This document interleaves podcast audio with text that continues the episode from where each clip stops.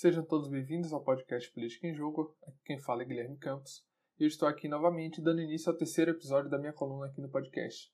Dessa vez tratando sobre o caso do desembargador, trazendo uma análise jurídica e uma análise também do fato que aconteceu e do fato que tem acontecido também no Brasil ultimamente.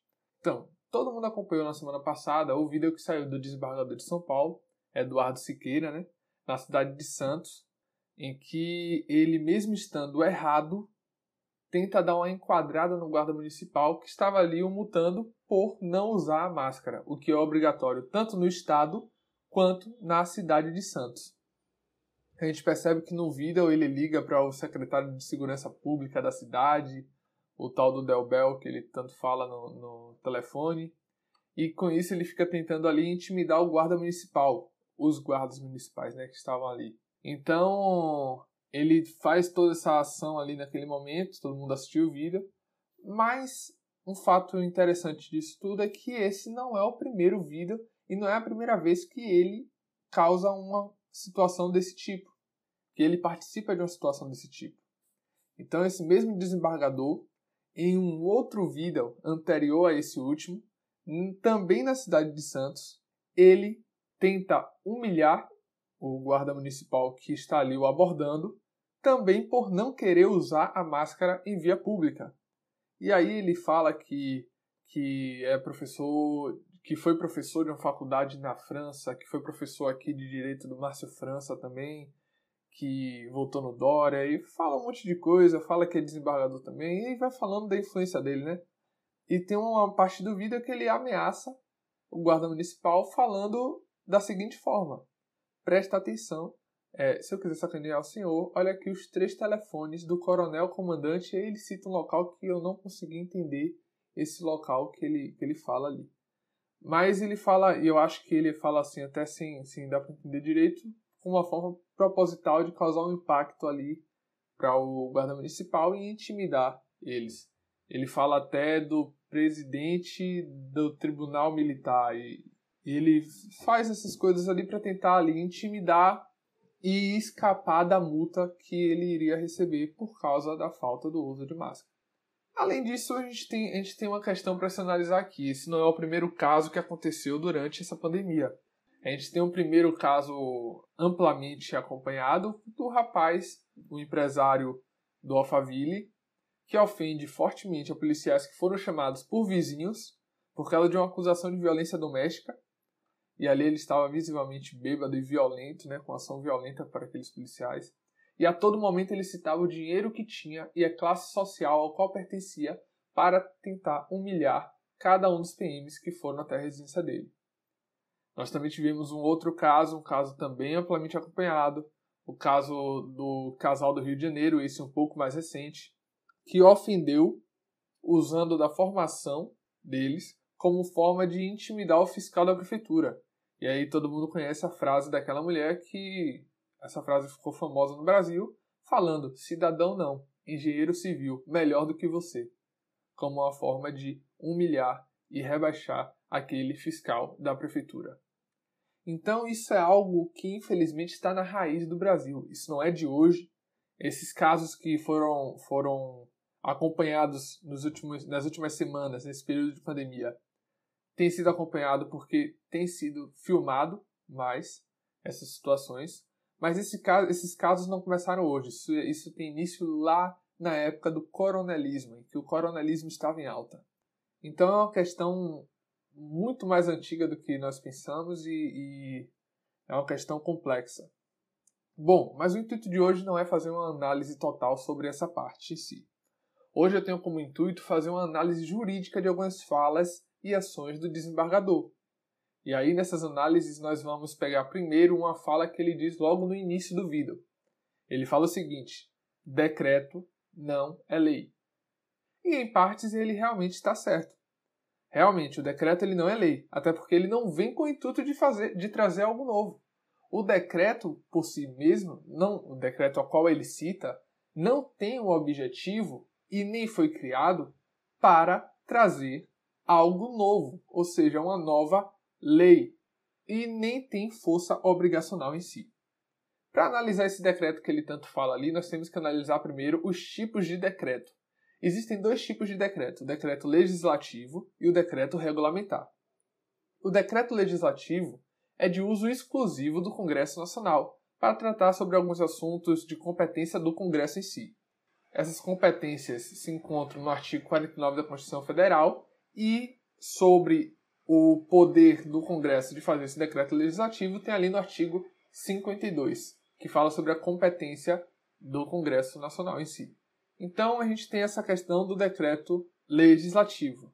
E nós temos também ali o decreto, o decreto como uma regulamentação. E aí é esse decreto em que o desembargador se refere. Esse decreto é chamado de decreto regulamentar, e ele na Constituição em si ele é encontrado no artigo 84, que fala sobre uma forma privativa do presidente da República de é, fazer decreto sobre algumas situações que tem lá, mas esse decreto também é entendido como uma forma da administração pública é, regulamentar uma lei que exige a participação deles.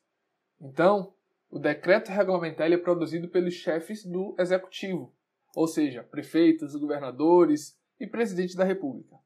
Ele faz ali uma parte de uma atribuição das funções atípicas do executivo. O executivo tem uma função é típica e atípica. É a função típica do executivo é a função de administrar.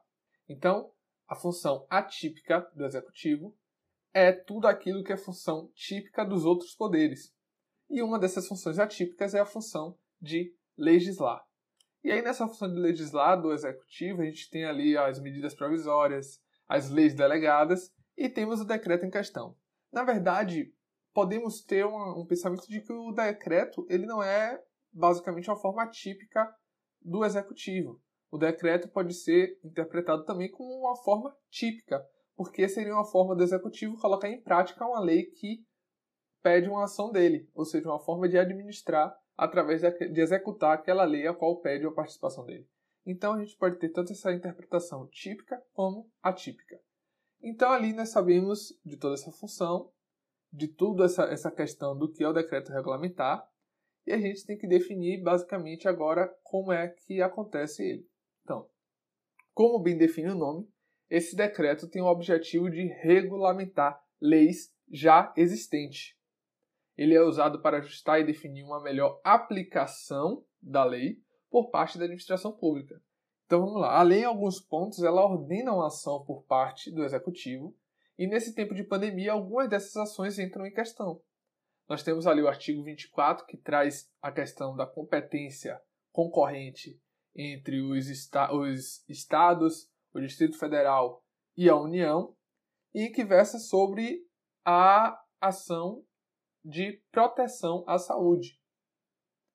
E nós temos ali também o artigo 196 da mesma Constituição Federal, que diz que é dever do Estado garantir, mediante políticas sociais e econômicas, uma redução de risco de doença.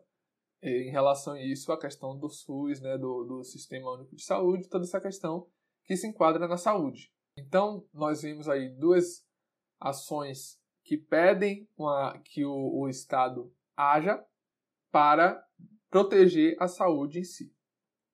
Então, o decreto ele é usado nessas formas. Então, ele vem para regulamentar leis já existentes, para trazer a forma de aplicação da administração pública nesses pontos que pedem essa regulamentação. Sendo o decreto uma regulamentação de lei existente, ele herda o caráter de lei, porque no caso a lei estará sendo aplicada junto com as especificações trazidas pelo decreto. Ou seja, o decreto ele vem para regulamentar uma lei já existente. A aplicação do decreto será com base em uma lei. E essa lei, tendo uma força de lei, uma força obrigacional, ela vincula isso ao decreto que está junto com ele. Então, o decreto, por estar regulamentando uma lei já existente, ele tem uma força obrigacional. Ele herda, herda o caráter de lei. Então, o uso de máscara vinculado a um decreto que vem regulamentar essa proteção à saúde, esse uso terá força obrigacional, podendo assim ocorrer até a punição, como multa. Toda essa questão que os decretos estão trazendo podem sim ser aplicada porque tem base constitucional. veio para regulamentar uma lei que está na Constituição, que é a lei de competência concorrente ali, como a gente falou. Então, o primeiro ponto para a gente analisar é esse, que o decreto ele não é lei, mas ele tem uma força de lei, ele tem uma força obrigacional. Passando esse ponto, a gente tem uma segunda questão aqui para entrar, que essa segunda questão seria o caso do desacato. A lei define o crime de desacato no artigo 331 do Código Penal. Então, lá nesse artigo 331 do Código Penal, ele trata que o desacato ele se relaciona ao, a uma forma de desacatar um funcionário público no exercício da função ou em, razão dela. Então, por diversas vezes no vídeo, e logo no início, o desembargador, o Eduardo Siqueira, ele ameaça jogar o papel da multa no rosto do guarda municipal. Depois ele começa a falar e chamar o guarda municipal de analfabeto, ofendendo o rapaz, né? E quando ele recebe a multa, ele rasga a multa e joga lá no chão. Então aí nós vemos cenas que configuram um desacato contra o funcionário público que está ali exercendo a sua profissão. A gente tem ali algumas, algumas situações, e eu acho que é o, o mais grave de todas as situações nessa questão de desacato, é quando o desembargador ele vem ali e ele manda o guarda calar a boca e fica apontando o dedo em, a todo momento na questão da ligação no rosto do agente. E ali ele falta totalmente com respeito a uma autoridade pública, a um agente público, a um funcionário público que está ali exercendo o seu papel. Então, nisso de apontar o dedo, de mandar calar a boca, de rasgar a multa, tudo isso configura um desacato contra o guarda municipal.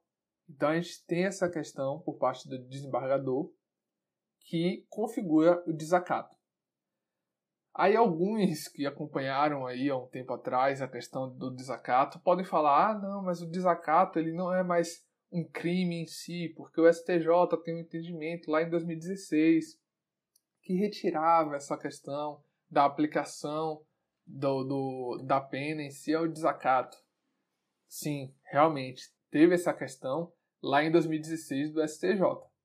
Mas, entretanto, o STF agora, há um mês atrás, no dia 19 do 6, ele definiu o crime de desacato como um crime recepcionado pela Constituição.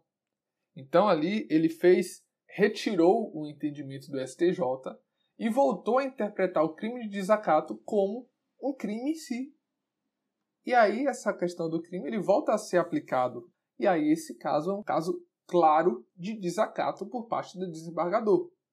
E aí, após essa análise do desacato, nós entramos aqui numa que tem uma ligação um pouco entre os assuntos, que é a do abuso de autoridade e do tráfico de influência. Primeiro vamos falar aqui sobre a lei de abuso de autoridade. Na lei de abuso de autoridade, tem um artigo, o artigo 33 da lei, no parágrafo único, ele trata sobre a utilização do cargo ou da função pública ou invocação de condição de agente público para se eximir de obrigação legal ou para obter vantagem ou privilégio indevido. Então, ele traz uma questão do uso da sua função, do seu trabalho em si, do seu cargo, para poder ter benefícios, vamos dizer assim. E aí é evidente a infração cometida pelo desembargador. É evidente que ele infringiu esse, esse parágrafo único do artigo 33. Por que eu digo isso?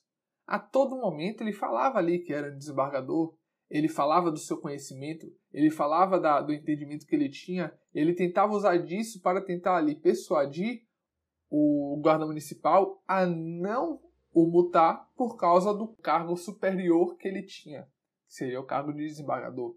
Então ele usa ali dessa arma do cargo dele para tentar se esquivar da multa que iria receber por não usar a máscara. E aí, por que, que eu digo que tem uma ligação muito forte com o tráfico de influência?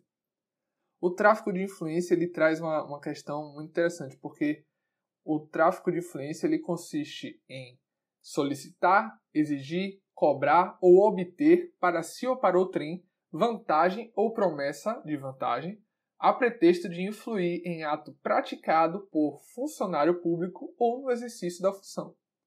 Então, a gente poderia interpretar que essa questão do cargo que ele tinha ali como, como desembargador e a tentativa de se esquivar da multa e buscar aquela vantagem ali, a gente poderia interpretar um pouco como um tráfico de influência, mas não. O uso do desembargador ele se, ele se enquadra na questão do abuso de autoridade. O que é que se enquadra na questão do tráfico de influência? Nesse ponto do tráfico de influência, nós temos a ligação do desembargador para o secretário de Segurança Pública da cidade de Santos, o Delbel.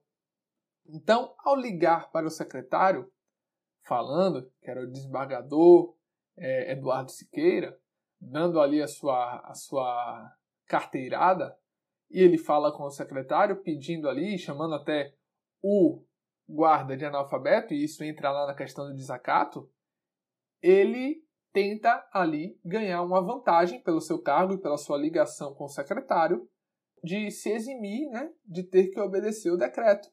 Então ele ali, ao ligar para o secretário, ele buscou uma anulação da multa que estava recebendo.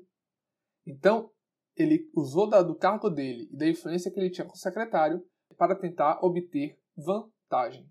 Ou seja, isso configura um tráfico de influência. Tráfico de influência está é, tipificado ali no artigo 332, se eu não me engano, do Código Penal. Então nós temos aí, primeiramente, nós temos a questão do desacato, depois a gente vai para a questão da lei de abuso de autoridade e depois a gente vai para a questão do tráfico de influência. Já são três infrações cometidas por ele aí. E aí, não obstante a todos os crimes já cometidos por ele, que eu mostrei nessa análise que eu trouxe anteriormente, nós temos o artigo 268 do Código Penal, que define como crime a infração de determinação do poder público destinada a impedir a introdução ou propagação de doença contagiosa. Então, sendo a obrigação do uso de máscara uma ação do poder público para impedir a expansão do vírus na cidade, o não uso dela se configura uma infração e um crime contra a saúde pública na cidade de Santos. Então, perceba, ele não só cometeu os crimes que eu trouxe anteriormente, mas também infringiu e cometeu esse crime tipificado ali no artigo 268 que trata sobre a saúde pública. Então, quando ele, quando ele comete um crime contra a saúde pública ali, ele está cometendo um crime também grave, assim como os outros. Então perceba, o artigo 268 ele infringiu. Ele infringiu o artigo 331, com desacato, infringiu o artigo 332 por, por tráfico de influência, isso tudo do Código Penal. Aí a gente vem para a questão da lei de abuso de autoridade, o artigo 33, o parágrafo único, ali, que traz sobre o uso do cargo, né, a utilização do cargo, e ainda traz um entendimento totalmente errado para tentar se eximir, que é a questão do decreto não é lei. Isso a gente está falando de um desembargador, de quem deveria saber de tudo isso que a gente está falando, de quem já deveria ter esse entendimento já pelo cargo em que ocupa, pelo alto cargo em que ocupa. E nisso eu quero trazer aqui também uma questão interessante e que nós precisamos mudar isso no Brasil, é esse cargo de desembargador ser por indicação.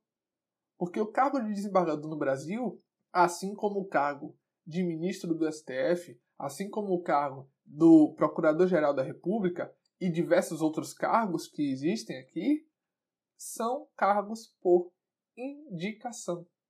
O do desembargador é indicação do governador e esses outros que se teve é a indicação do presidente. Então, quando nós colocamos essa questão de indicação, podendo ali entrar no âmbito da política em si, nós estamos ali tirando toda a questão do conhecimento e a questão da idoneidade da pessoa e a ligação política que ela tem. Então, quando a gente envolve política na escolha de alguém do judiciário, quando a gente bota uma pessoa do executivo escolhendo alguém do judiciário, uma carreira que não deveria ter nada a ver com a questão política em si, e sim mais a questão da condição, do, do mérito em si dele, nós acabamos deixando uma grande lacuna no, no, no, na justiça em si, possibilitando que pessoas como esse Eduardo Siqueira cheguem a um cargo tão alto. Então a gente tem toda essa questão que a gente precisa analisar. que nós brasileiros precisamos analisar e que, o, a, a, e que precisamos de uma reforma no judiciário e em como a gente indica essas pessoas ao judiciário.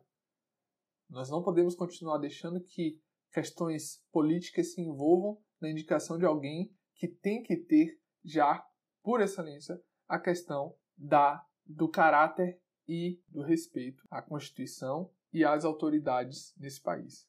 Então, toda essa análise a gente tem que pensar sobre isso, sobre tudo que foi dito aqui nesse podcast e tudo que foi falado e que você forme a sua opinião sobre essa sociedade no Brasil. Então, para finalizar, nós temos que pensar eh, agora e esperar que o judiciário não deixe passar mais uma ação imoral, antiética e criminosa do desembargador Eduardo Siqueira e que o corporativismo não impeça uma punição digna do ato em que ele cometeu. Então, é basicamente isso que eu queria trazer aqui para vocês. Eu deixo aqui essa, essa parte para que vocês pensem sobre tudo isso que foi discutido e tenham a sua própria opinião. E agradecer a todos que ouviram os últimos podcasts que nós postamos. Peço que, se gostarem, compartilhem nas suas redes sociais para que a gente possa ter um, possa alcançar um público que a gente ainda não alcançou, para que a gente possa estar divulgando essas ações e uma informação de forma correta para que todo aquele que ouça esteja ali informado e também tenha o conhecimento sobre tudo o que aconteceu. Então eu agradeço por todos que estão assistindo, que estão gostando do podcast e que estão ali divulgando para os seus amigos, familiares. E com isso eu me despeço aqui. Então até a próxima e tchau.